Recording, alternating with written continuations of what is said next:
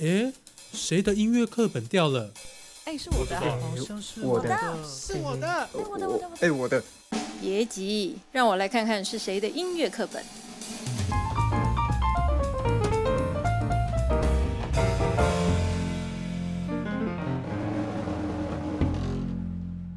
欢迎大家收听。哎，谁的音乐课本掉了？我是蔡嘉芬。我们今天邀请到的这一位作家呢，是我非常崇拜的一位作家哦。因为我的印象当中，只要他出书，就会拿到金鼎奖。那我们今天的来宾呢，呃，是李志明。欢迎志明。哎，嘉芬你好，各位听众大家好。志明哈，嗯，他对于声音算是非常有研究的。呃，人哈，那我印象中他一开始的，我认我刚开始认识他的时候是《单身到》这本书，然后他对于一个城市，然后还有一个呃社会的一个文化样貌哈，透过这个声音来做一些梳理。那他也对黑胶唱片啊等等的一些台湾的历史非常的有研究啊。今天呢，我们要跟他聊的呢，呃，是五零六零年代的呃电影音乐。呃，应该是说五六零年代的台语电影歌曲。嗯，对，因为这个这个题目牵涉到第一个叫台语电影，对，第二个叫台语歌曲，然后就是说这两个其实是怎么讲互为一体的。嗯，就我们在讲台语流行歌的时候，我后来发现说我们在看历史这个东西，我们不能把它单独来看，就是说我们只看它的曲式或从音乐来看，而是要把这个所谓音乐的东西放回当时社会的脉络。嗯，而所谓的台语。歌曲在当时是跟台语电影互相配合的非常紧密的。嗯，比如说以前的台语的电影，很多都是会用那个台语的歌手来当当做那个宣传的那个那个明星的样板，然后就是说他的电影主题曲也会用那些明星的主打主打歌。嗯，甚至以前的很多台语电影的题材，就是从歌曲里面去发想。对，所以你会看到以前很多台语片的片名是跟台语的流行歌是有些重叠的。嗯。电影这个产业算是在一八八八年左右呢，才呃，就是第一次好像就是目前知道我们最早的电影。然后它一开始其实是没有声音的嘛。对，早期的电影是默片，对你讲的叫默片时代。对，然后渐渐的也开始有声音，把它整合进去。然后到最后面，再像台湾好像呃有几首呃歌曲哈，像《望春风》啦，《高山青》啊，哦这些大家很耳熟能详的歌曲，它其实。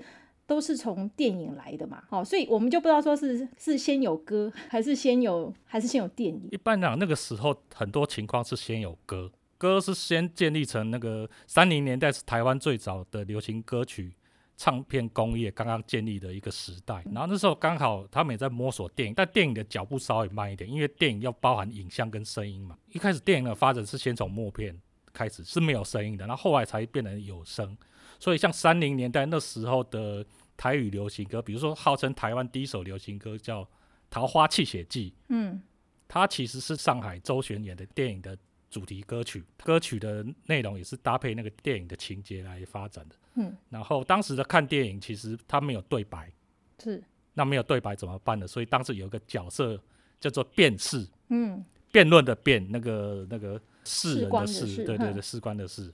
那辩士是干什么？就是说书人。对你讲对，你讲的很好，就是他是电影的说书人。因为电影你只能看得到影像，他完全没有对白，所以那个辩士的角色他是要去填补那个对话的想象空间，那个声音的空间。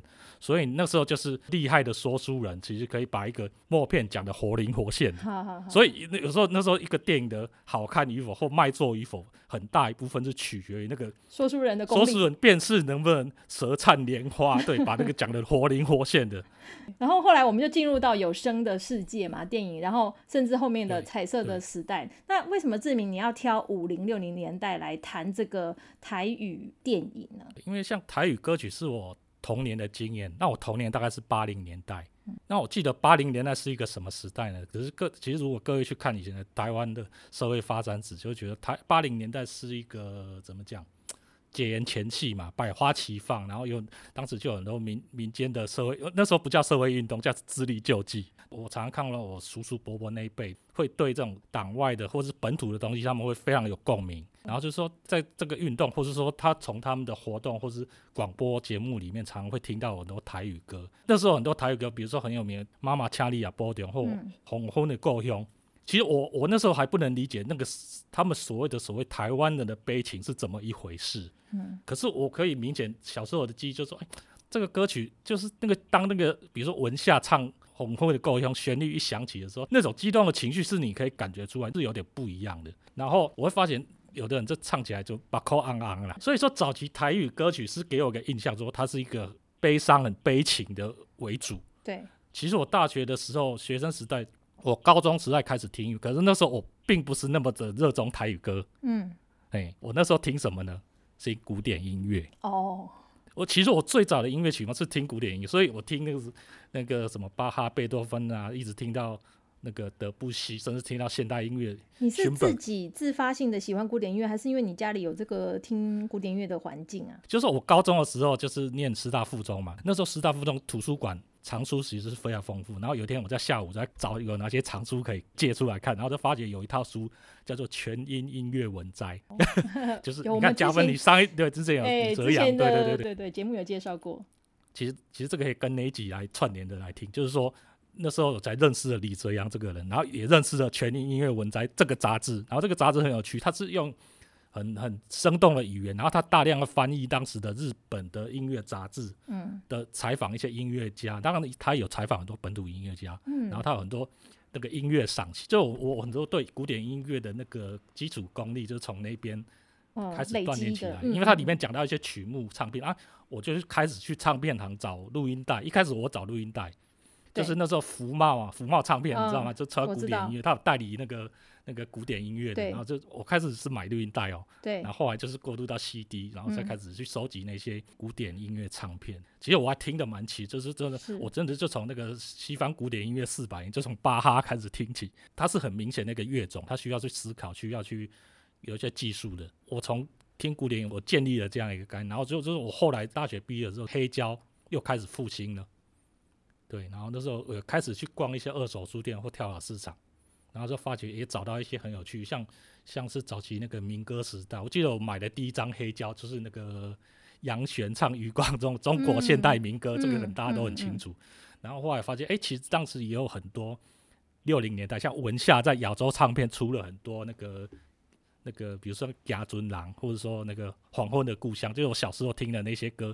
哎，原来我才发现，哎，原来他最早是用黑胶形式出版的。嗯，好，那志明，你讲到那个文夏的《家尊郎》啊，要不要我们先来听一首他的歌曲啊？诶，我记得我男性的复仇。哎，男男性的复仇，没错。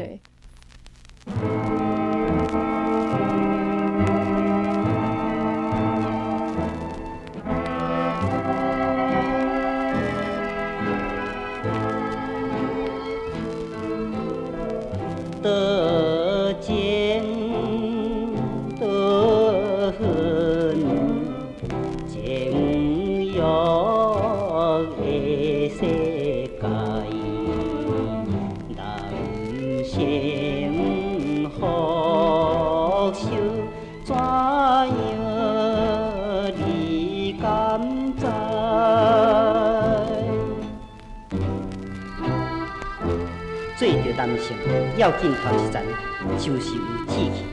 阮失志的时候，受人的体辱，被所爱的人放杀，一时想要解决失恋的痛苦。消极的人有自杀，有的伤害对手。你看咧，每日的新闻报纸上都写着爱、甲恨、毒杀、凶杀、自杀的记事，实在是款是真戆的人。啊，后影，我是来酒场啉酒，煞来讲着一款无趣味的话。你这位人客，请你唔通安尼讲，这是实在话。阮听你这样趣味过，哈，看起你是一位真漂泊的男子，你敢会被女人放杀心？是，因为三年前我和一个女性来甲我放杀，受到精神的打击，应该是自杀去。但是我再改着人生观，当作失恋是一种的好经验。奋发努力，才有通来这酒场饮酒，甲你熟悉。哦，三年前互人放煞去心啊！娘，你这位人客，毋知什么大名吼？我小姓姓林，林清华就是我本姓。哈？林清华，林清华先生就是你？哦，阮真欢喜，你是真出名的人。阮永远袂当甲你伴酒，大家熟悉，阮实在真光荣啦。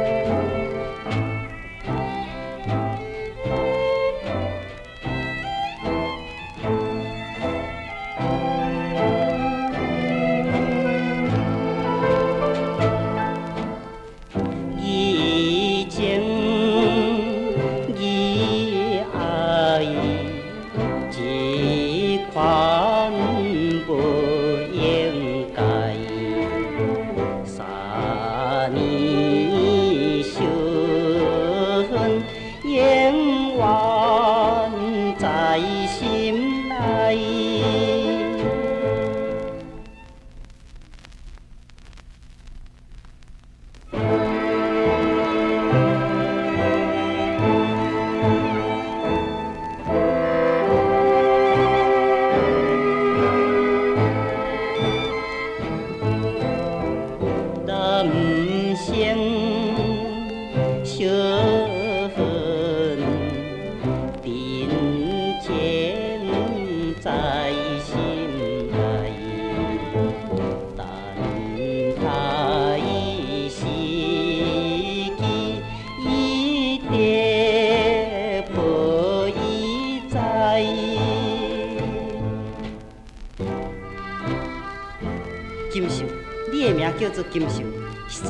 真好名。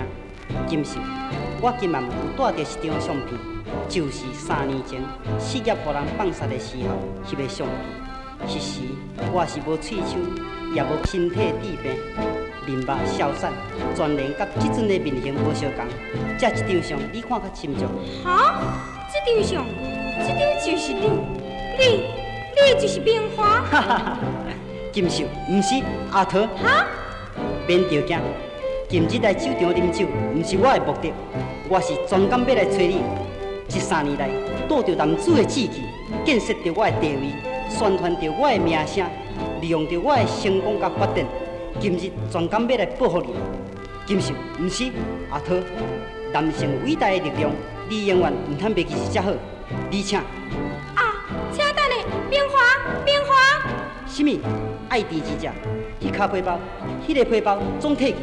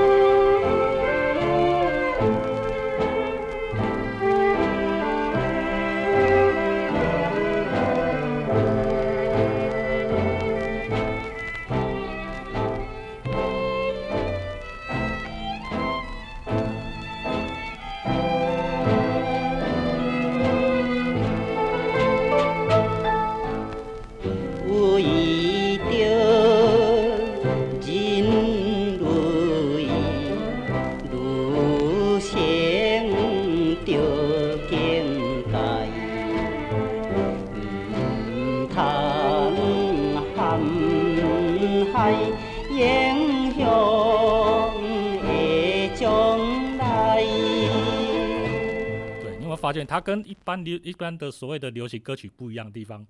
它中间有一大段是一个口白。对，一般流行歌曲我们通常都会有三段曲式嘛，就主歌、副歌回到主歌，但是它比较不一样哦。它这首歌副歌的形式，它把它把它用一个有点像是类广播剧的形式。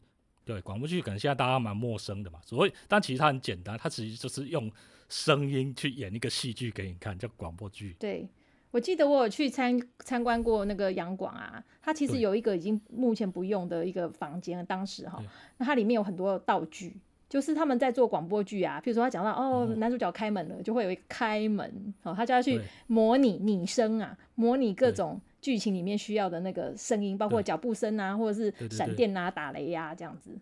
因为其实广播剧就很简单，就是就是一个没有影像的媒介，那你只能靠声音去展现一个对话跟所有的画面。对嘿，对其实它这个东西怎么讲？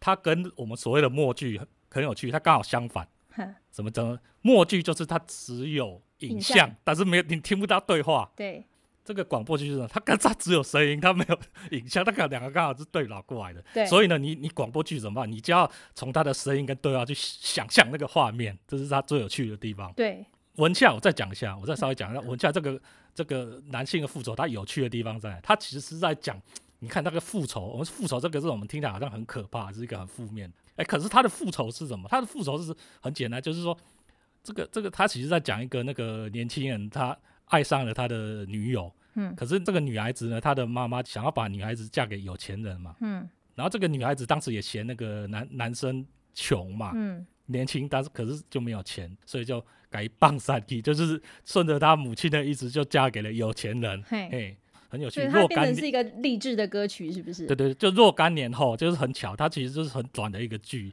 他那个被傍散的这个男主角就励志，就是说他要功成名就，但是后来他也真的功成名就了。嗯然后就是若干年后，他在一个酒家的场合，嗯就遇到了当年改棒赛的这个女主角。可是很有趣啊，当时女主角竟然认不出他来，其实是蛮可爱，就是他其实传达出六零年的那个很很很淳朴、很可爱、很台湾人的那种男女男女情感这样子，但是他又有点戏剧性，对。所以这首文夏的男性的复仇，其实在台语流行歌曲非常代表性，因为它其实里面有穿插一段当时代表性的这种那种广播剧的形式，嗯。然后呢，这种歌曲也是最常被翻唱，比如说董事长乐团，或者说我我所我所记得，我记得我记得好像陈升或那个伍佰他们就都有翻唱过。嗯哼那像文夏也是参与了蛮多的。台语片，当时哦，他们的台语明星就是很多都是影歌双栖啦，像那个文夏、洪一峰或记录侠，待会我们可能会听到，对。就是所谓的台语电影或台语流行歌曲时代的二王以后，嗯。他们其实很多都是先参加电台的歌唱比赛，或者说在电台唱歌唱节目，先建立他的广大群众粉丝。嗯，其实我们从媒体传播学的角度来看，他他其实最这些歌星最早就是在电台唱歌，嗯。累积一定的粉丝群之后，然后怎么样呢？唱片老板就找上门了，是。就灌入唱片，然后灌入唱片里面当然就会有一些会比较大卖的嘛，对，就有一些变成他们的招牌歌。嗯对，所以就是你成为唱片明星之后，第三步电影公司老板也来了，这叫什么？歌而优则演。是。然后他们在他们的电影里面就嗯就是需要展现他们的歌喉嘛，对不对？对，你看早期台语电影哦，就是当然不能用现在看好莱坞电影那种很精致、很嗯细致的标准来看，因为当时他们是那个还在摸索什么叫做电影，是他们以前是习惯什么这寡语啊那种野台戏啊，哦所以看早期台语电影，它题材是戏曲的内容，对所以他是是为了要把以前听习惯歌寡语人带进戏院。对然后呢，他还有一个方法吸引人来看电影，就是说利用这些那些歌星，嗯。因为他们平常都在垃圾友里面已经听习惯他们声音了，嗯。他们已经是一个广播时代的明星，可是他们没有见过、没有看过他们的样子。嗯嗯嗯，那嗯。你从电影里面就可以看到他们的样子，哦，所以说那些那些那些电影的粉丝啊，他们只要在电影里面看到他们的偶像那个歌星偶像在上面表演歌唱，他们其实就可以买单了。志明其实有讲嗯。到，就是说音乐跟戏剧的这个结合啦，就是早期电影的一个主要的素材嘛。那因嗯为研究所的时候，我有上到一门课在讲那个音乐剧哈，不是现场演出那种音乐剧，而是电影音乐剧。那嗯里面的主要的男女主角呢，就是要会唱，要会跳。所以他们电影的那个灵魂人物，的确就是第一个要有很好的歌曲，第二个就像你讲的，就是要有广大粉丝的这个明星。嗯哼，嗯哼，因为之前那个志明他有给我出一些功课，他说要跟他对谈之前呢，我必须要有一些 knowledge 这样子哈。推荐书单啊对，对，一个书单啊，那个书单其中有一个呢，呃，就是在讲台湾曾经有一个好莱坞嘛哈，就是这个呃苏志亨的这个这这本书哈。他在讲到台湾一开始在一九五五年的时候呢，其实在卖了那个公的虾哈，公乐虾，对。吧？哎，就是一个提手旁一个共同的共，对对对对。快乐的乐，然后社团的快乐嘛社后，他的团主就跟何基明导演做合作，拍出了薛平贵与王宝钏呐、就变成是我们的二战后第一出台语片嘛，哈。对。那公乐虾呢，他的这个有一个很有名的这个呃王牌吧，哦，其实就是我们大家都很知道的许秀年。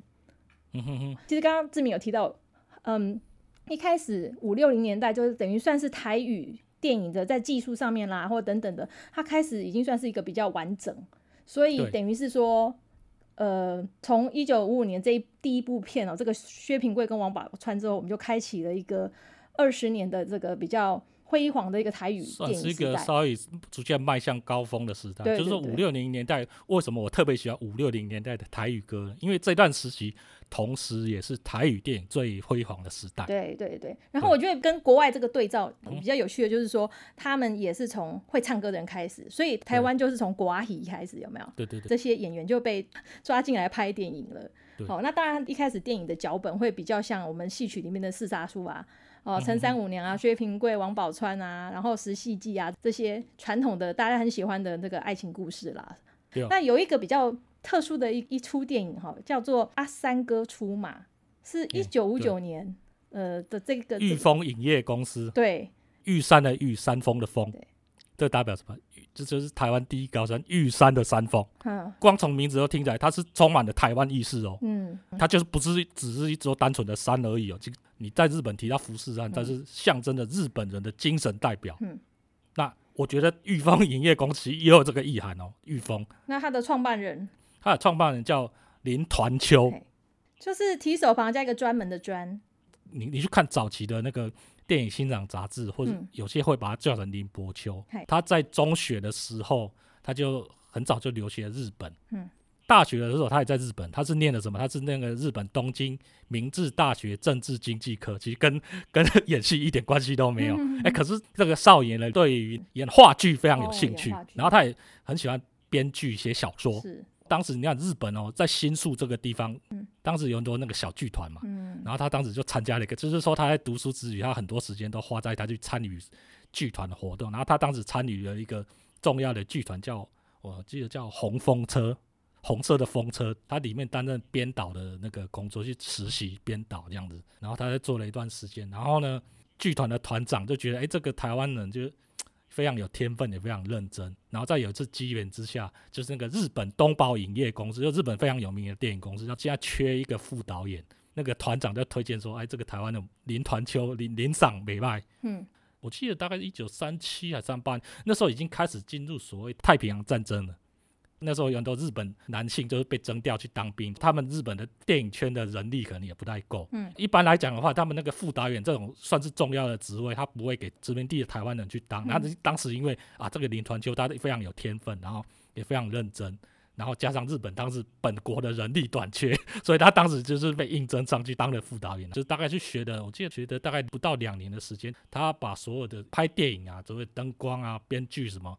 演员这么一些细节，他都大概乱过一遍。然后他大概五零年代，他继承了他的家业。嗯，他的家业是什么？就是那个三峡那个地方很有名的，叫大爆煤矿。哦然后呢，在五零年代大概中期的时候，就有一个当年他在那个日本东宝影业的一个朋友，一个韩国人，他随着那个外交使节团来访台湾，也顺便造访一下当时这个林团秋。然后呢，林团秋就带着这位韩国朋友去游玩，然后也带他看了台语的电影。可是没想到这个韩国朋友看完台语电影就说：“哎，你们台湾拍电影的品质就是就非常阳春哦。”他说：“当年那个你去日本留学去学到这么技术，回来难道不应该为台湾电影奉献一下吗？” 所以他要男性的复仇，对对对对，你也这样讲也对。可是那时候他也有犹豫了一下，因为嗯毕竟要拍电影，要成立一个片场，这是很大的投对资。然后，然后他去找了一个他当年在日本明治大学读书的一个学长，这个人很有名哦嗯，叫杨兆佳。他很喜欢音乐跟美术，他除了很喜欢收藏画，经常去赞助那些年轻人，就是学美术嗯跟学音乐的。比如说我们现在讲得出口的那种那种美术史上赫赫有名的第一代那个留学日本的那些台湾画家嗯或音乐家，比如郭雪湖或或李李石桥、嗯李梅树、杨三郎，嗯。甚至说音乐界有谁？姜文也，这个你一定知道，嗯这些人都受过杨兆家的赞赞助。嗯嗯，就说那个时代，我们说可以可以开玩笑说，那个时代虽然没有像现代艺术家可以申请国艺会或文化部，可是他那种私人的赞助嘛，哈可，那时候有赞助制度哦，那怎么办？就是找这些士绅是。赞助有很多方式啊，你可以去嗯卖你的作品，就是说有些嗯作品他有些画家他出国留学，他可能就卖他的画给他。那如果没有画可以卖也没关系的，就是说跟他讲明你的抱负。那这个影业公司不是一般摄影棚而已哦，它还包含什么？包含了一个电影的培训学校，就里面有教室，还有宿舍哦，设想是非常完整的。他觉得拍电影要从那个电影培训开始，嗯而且他的待遇非常好，只要考进去之后，什么学费都不用出。这个课程是完整哦，可以媲美现在台湾大专电影或戏剧系的那种专业课。嗯我讲出他的那个师资，你就知道，比如说编剧课或小说课，那他找找谁？找张文环，当时台湾最厉害的小说家。然后呢，他也帮你上音乐课。那音乐课的师资是谁？郭志远、吕全生，还找了舞蹈名师来帮你们训练你的舞步跟姿容这样子。嗯哼哼然后呢，你除了不用花钱，然后住宿跟食宿全免之外，他还给你 零用金的，就是还给你薪水。对，可是他管得很严呢，就是说你你进来我这个培训班，你不能乱交男女朋友，这个他非常规定也非常严。是是，可是说他就是要你去专心一致去学习他这个课程，我觉得这个构想其实是非常的有远见的。是你毕业之后就是隔壁的摄影棚去直接投入某一部电影的制作。对啊，它其实就是这样一条龙的。摄影棚是在那个莺歌嘛，对不对？英歌的湖山制片，它是一个蛮偏僻的地方啊，只是各位去 Google 一下三 D 街景可以找得到哦，因为它其实是位在那个三峡英歌边界那我们是不是先来听我们刚刚讲到的阿三哥出马的这个插曲哈？叫竞选歌。选歌对，那这个作曲家呢，就是刚刚志明有提到一个我们音乐界非常重要的前辈，叫做郭之远。是的。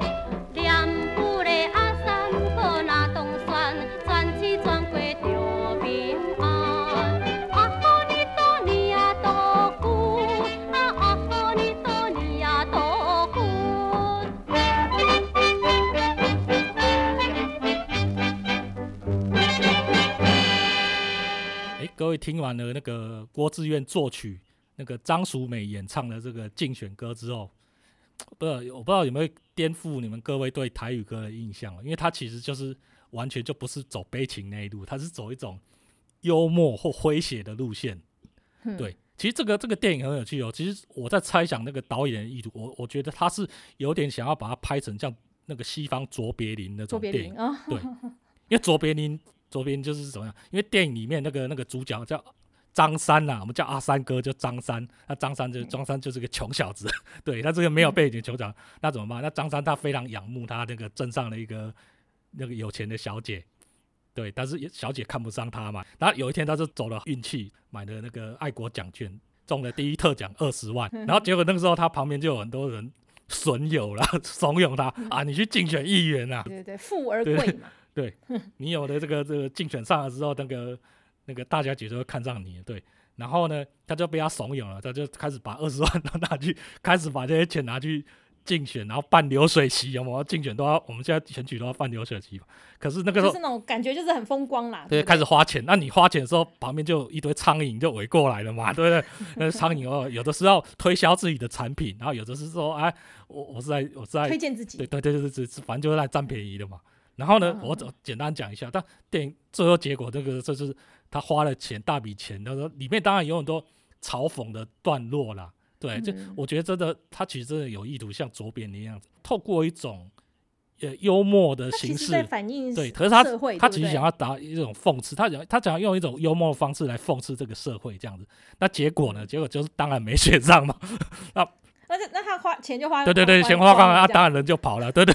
然后最后的，我记得最后最后一幕的结局就是那个女朋友也也嫁别人，也跟着别人跑了，所以他就看着女朋友很惨，就对了。那个女朋友那个结婚的那个礼车目送他 远去，然后就非常的悲凉这样子。然后他也是那个那个郭志远非常少数台语电影的配乐的创作这样子。嗯，对。那那其实因为像这个这个片子，等于是他比较我觉得他是有一点理想嘛，等于他在反映这个社社会社会上面的这些，他比较想要去呃用另外一种手法去把它揭露出来的社会现象对。我补充一下哦，这这个哦，这个电影我们来看，虽然是很有趣哦，可是我们看到的影片其实是非常的七零八落。为什么？因为这一部片算是裕丰影业公司的创业作，就第一部电影。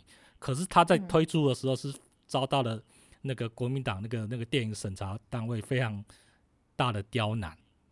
就嗯他反正他刁难，因为后来那个电影欣赏杂志晚年有去采访林团秋，就是问他我哎、当时为什么你你这个第一部创业说推出的时候没有那么顺利可以上映？然后他就林团秋就讲了很多那个当时那个国民党的那个电影审查单位如何的刁难嘛，比如说嗯他就刁难说啊，你这个阿三就不对，就是让人想到印度阿三，因为那个哦当时台湾跟印度据说当时国际关系并不是很好，但这个理由当然很瞎嘛，对啊，然后就是说那个当时那个那个阿三他当时的背景叫做叫做那个和平镇，这是一个虚构的地名嘛，可是是那个审查的拒绝的理由就是说啊，你这个和平不行，因为当时对岸的中共就是说和平解放台湾，啊，你这个有和平这个其实是很瞎。嗯其实我认为真正的理由是什么呢？我认为就是说你林团球太具有台湾本土意识了啦。嗯对啊，其实我觉得真正他们没有说出口的理由，其实就是这个。后来他其实有陆续拍拍片哦，对，但是因为嗯。第一部就遭受了这么这么大的不不顺，那也对林团就造成了很大自信上的影响嘛，对。哦，然后结果是这个裕丰影业公司维持不到几年，我记得好像一九六五年就拍完了，好像第三还第四部片就就不拍了，对，他就对，因为我我有看到一下嗯那个记录，其实这个电影学校，我们叫它这个电电影学校好了哈，对它其实也唱出了一些蛮不错的，就是蛮有名的演员，像张美瑶，对，他就是第一期的培训培训生嘛，对对对，然后这个裕丰影业公司就是不拍电影哦，他现在这个遗址还在哦。那当时干什么？他就租给一般的工厂，因为也是摄影棚那个空空间比较大嘛，挑高嘛是，是，所以现在变工厂对 对，，废荒废的工厂。是是。那刚刚讲到呃二王以后嘛，以后就是记录侠，对，那记录侠是不是志明也要带来一首蛮有意思的一个歌曲哈？呃，叫做《欢乐情歌》。对，因为它是一部台语电影，叫《燕贼黑蜘蛛》啊，燕贼欧迪都。一九六五年对这一个电影的插曲，然后他的那个作词跟编曲啊也是非常有名，作词就是周天旺对，啊，然后这个编曲是曾仲颖。那我们现在听一下这首《欢乐情歌》。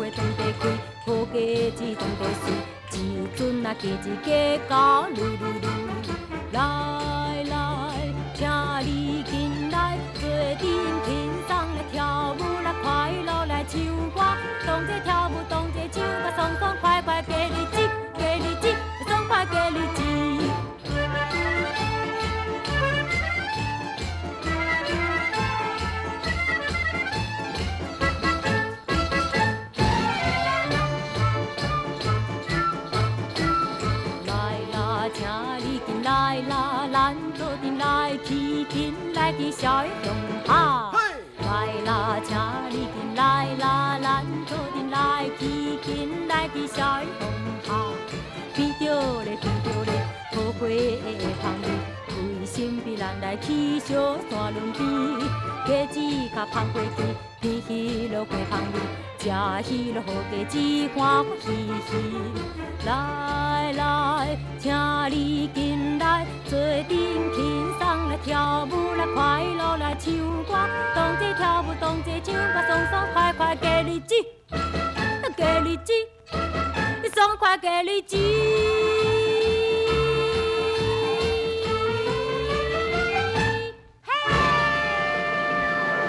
哎、这一首有异国风味呢。哎，讲对了，所以我现在我问你哦，我考你哦，它其实是一首翻唱的歌曲。那加分，我问你，你觉得它是翻唱哪一国的？我知道啊，它是那个以色列的民谣啊，哎，好，所以你有知道哦。叫做什么？哈哈巴那那吉的对，这个原曲很有趣哦，这个原曲在台湾本土电影也出现过，嗯你知道吗？前几年台湾有一部很很有名的那个电影叫《父后七日》，哦，对对对，父后对嗯，我知道我知道，那父后七日它一开始就是一个葬礼嘛，就是一个女儿要奔丧，对就父亲的葬礼。然后他在那个葬礼场合，你你就注意那个，你就回头去看那个电影的一开始出场的音乐，就是《哈瓦那吉勒》的原曲。嗯，那原曲这个哈瓦那吉勒是什么意思呢？它的翻译过来是叫做“让我们一同欢乐吧”。所以你看，叫欢，他那个周天旺翻成欢欢乐情歌，其实是蛮贴贴近原意嗯的啦。他并没有把它加油添醋，它其实是很很符合原曲的意志这样子。这首歌在那个以色列犹太人的生命是非常重要的哦、他们的历史整个历史是非常有点悲伤的。可是这个这个歌曲却是一个非常欢乐的，告诉你什么？就是说他们即使在最悲伤的时候，也不忘说心里要非常欢乐。然后呢，这首歌曲在他们以色列人的那个生日，有人结婚、重大典礼，对或成年礼，他们一定会嗯放这首歌。这个这个等于是他们这生命仪式非常重要的歌嘛。对当初的那个音乐的取材啊，嗯会取用很多世界上有名的流行的，可能是民谣哈，或者是已经在流行的歌曲。对啊，你看我我就故意填这种以色列的，大家都想不到台湾居然也跟以色列有点关系。这种嗯那时候就蛮跟得上世界世界潮流。对对，因为我们因为那时候台湾翻唱歌也就是大部分突然是日嗯本嘛，可是其实也有很多来自欧洲或东欧或东南亚嗯都有，或以色列、嗯对。这种音乐流行其实是不分国界的哈，旋律好对听就会一直流传。然后讲到基督侠，就是我有跟他特别有一份奇妙的是缘分啊，就是说，因为基督侠算是呃他的歌曲灌录的数量，其实可以跟像男歌手里面台语男歌手灌录最多的，无疑就是嗯文夏嘛。那女歌手就是基督侠。那据他晚年的那个他自己的记忆转述嘛，就是他一生可能大概灌入了至少两千首。哇哦，哎、很多。可是我再跟你讲啊，他当时一九五六年民生电台出的广播电台出道，到他一九六一年，他嫁给一个空军军官，然后他就退出演艺圈。这才几年？你看一九五六到一九六一，哎，不到六年呢、两千首，你要想说两千首歌曲，他是在不到六年的时间去完成的、欸。我们应该说这个制作强团队很强大，还是说当然就是那也要很蓬勃啊？等于它的产这个产业很蓬勃啊。对，没错，你讲一个原因，然后还有就是说那个那个记录者，他当然本身也非常认真，而且他据说他一天最高纪录就是到处跑场录音，录了二十你一首。你刚刚说两千首嘛，好，我估出来说两呃两千多首嘛，然后六年嘛，所以他等于对一年要录三百多首，哎，对啊，他说一天最最多最高纪录灌二十一首，一天。哇哦，台大对面罗斯福路校校门口有一家书店叫胡斯二手嗯书店，现在当然已经搬走了。二零一四年那时候书店办了一个活动，那是那是什么活动啊？就是记录侠会现身。为什么记录侠会在一个二手书店现身？就是当时有个东吴大学教授叫史继生，嗯他那个研究，他当时在研究记录嗯侠。对对对，他研究记录侠，然后就是那个那个活动算是这一个阶段性的成果发表，然后他当时就是把记录侠请嗯嗯嗯。到现场，然后我就看到我当时就看到这个消息，那我就非常高兴嘛，因为我从我以前从跳蚤市场收集到不少记录侠的原版，而且而且我的是黑胶，我都不是后来的嗯 CD，、我是真的嗯 original，、当时他关注了黑胶。后来记录侠说他家里的唱片都被他的佣人丢掉了。我后来得知这个消息，就是说一方面也去看记录，因为我没有看过本人嘛，那时候我就当天就带领我的黑黑胶唱片去参加他这个发表会。当时当然主要的是发表那个石教授的论文嘛，然后那时候记录侠就是当贵宾，当然气氛很嗨嘛，然后记录侠就是当场清唱他的招牌曲叫《黄昏岭嗯红昏酿》。我发现就非常惊人，就是他那时候已经呃二零一四年，啊，他那已经快八十嗯岁了欸、然后可是他的声音你非常好对你不对？我听起来就是不就是有一种我真的听说有一种少女感，有一种不有一种少女感。唱功当然是当然是没嗯话讲，但我觉得他有一种青春的少女感。这个东西我在他们那个同时代的，比如说文夏，我身上我也有感觉到、欸我觉得非常奇妙，就是他们是距离我们那么遥远的世代的，他们诠释啦，然后诠释的功力很到位。对，我就想起一个文夏一个非常有趣的访问，就是他晚年大概也是八十几岁了，他接受记者采访，记者问他说：“啊，你纵横了台湾歌坛半世纪，啊，你晚年你人生有什么欠缺？”当然那时候文夏也非常调皮回答说：“啊，我我今晚就看不起的睡衣。”但但我我说这个话，其实也不是对前辈不敬，我只是想说。文夏跟基督，我觉得我觉得他们身上有一种走过那个戒严时代大风大，我觉得经历过苦难的那种乐观跟青春，我觉得这个这个是他们那个时代才有，我真的可以很明显的感觉到这样子。嗯嗯嗯对，诶，志明也准备了一首叫做《恋爱列车》的曲子要跟大家分享哦，是一位叫诗金子，哈、呃，金是东京的金，子就是子女的子哦。我觉得这个有点像日本名的金子叫 Q 口，我觉得他是一个日本味的名字，但他并不是那么有名的歌手。那这首他的那张专辑封面很特别，它是在一九六零年出版的，这个叫做《台湾摇滚相送歌曲集》哈。这个摇滚跟相送两个是拼在一起的哦。这个曲集里面呢，它最主要写这个《恋爱列车》哈，是由陈君玉作词，黄国荣改编哈，姚战甫作曲的《恋爱列车》。诶、这首歌曲呢，我我们现在注意到他的作词人是叫陈君玉嘿单君佑啊，其实他是一个台语流行歌曲非常重要的一个作词者。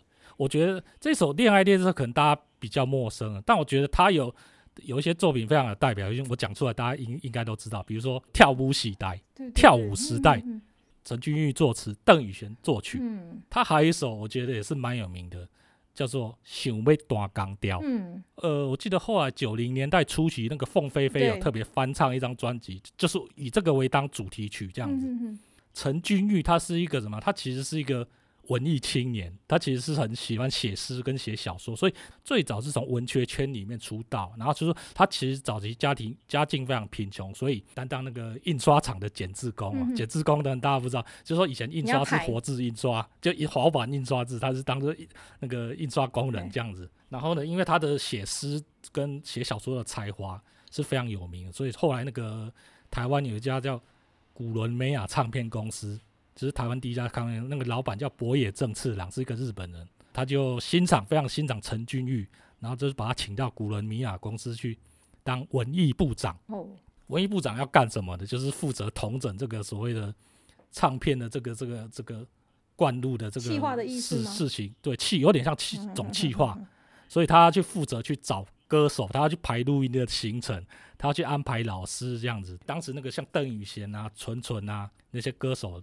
都是陈君玉后来去找来的嘛。嗯像《恋爱列车》，我我觉得哦，我觉得陈君玉他厉害的地方就是他因为有很好的汉学底子，所以他做起来的那个台语词哦，我觉得是非常优美，就是你光从词本身就他其实是非常厉害的台语的新诗的。嗯嗯比如说他的代表作《跳舞时代》，歌词嘛，阮是文明里，东西六百自由志，逍遥甲自在，世事悠远我毋知，我只在文明时代，社交爱公开，男女双双排做一排，跳陀螺我上介爱。嗯，就算我们不唱，我们其实你光去朗读他的那个，你就会感觉到他那种典雅跟语言之间的某种韵律。嗯对，然后跳 t o T R T R O T 叫胡步舞，就是说它里面台语就是它夹着一个这个非常洋化的这个外来其实就很摩登 T 啊。R O T，我觉 T，得那时候对很摩登就是很摩登的感觉。而且我要强调一点啊 t r o 是当时台语流行歌里面非常重要的一种舞。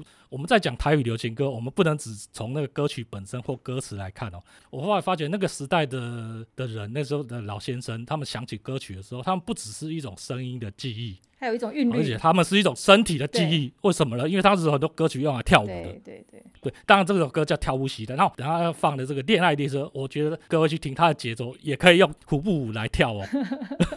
让我解释一下怎么叫胡步舞。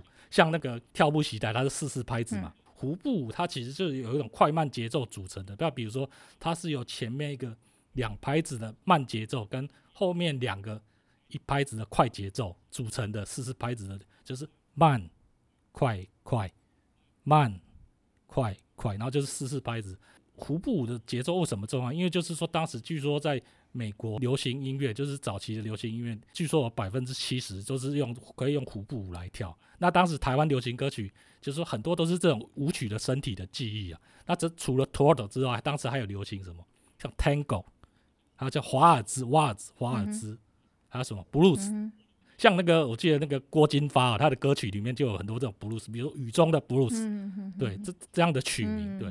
代表说以前的歌曲是跟不只是跟电影结合哦，它还跟那个跳舞的身体的记忆结合，就是歌舞片嘛。那今天也非常谢谢志明带来这么多呃很精彩的一些历史故事啊。最后就来听这个《恋爱列车》，那我们就先跟大家说再见喽。好，大家再见。